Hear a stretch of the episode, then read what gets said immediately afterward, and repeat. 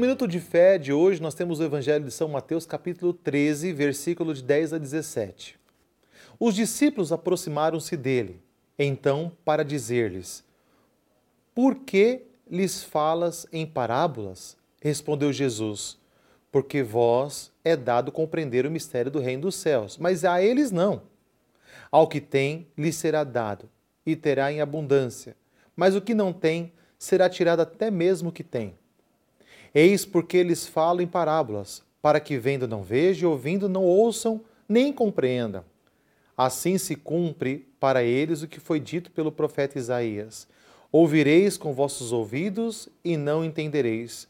Olhareis com vossos olhos e não vereis, porque o coração deste povo se endureceu.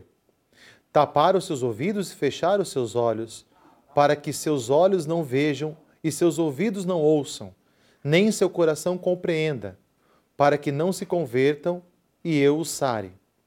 Mas quando a vós, bem-aventurados os vossos olhos, porque veem, de todos os vossos ouvidos, porque ouvem, eu vos declaro, em verdade, muitos profetas e justos deixaram ver o que vedes e não viram, ouvir e não ouviram.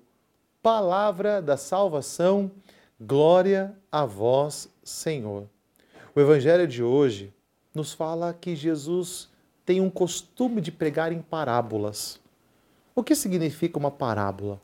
Jesus pega um contexto à sua volta, pega ali os elementos naturais que tem ali à sua volta, para que eles possam entender melhor a palavra, para que eles possam entender melhor aquilo que o Senhor quer dizer. Então, nós possamos entender que o nosso Deus não falou difícil, mas ele falou simples e nós possamos hoje ir até a palavra.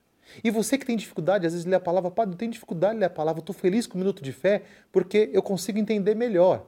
Mas eu convido você, quando você for ler a palavra, pedir o Espírito Santo te iluminar.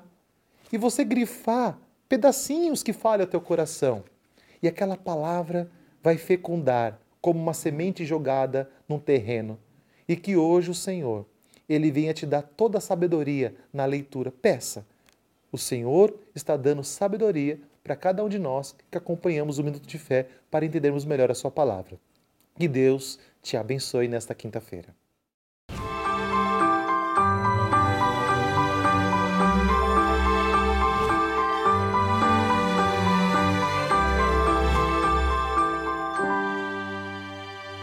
thank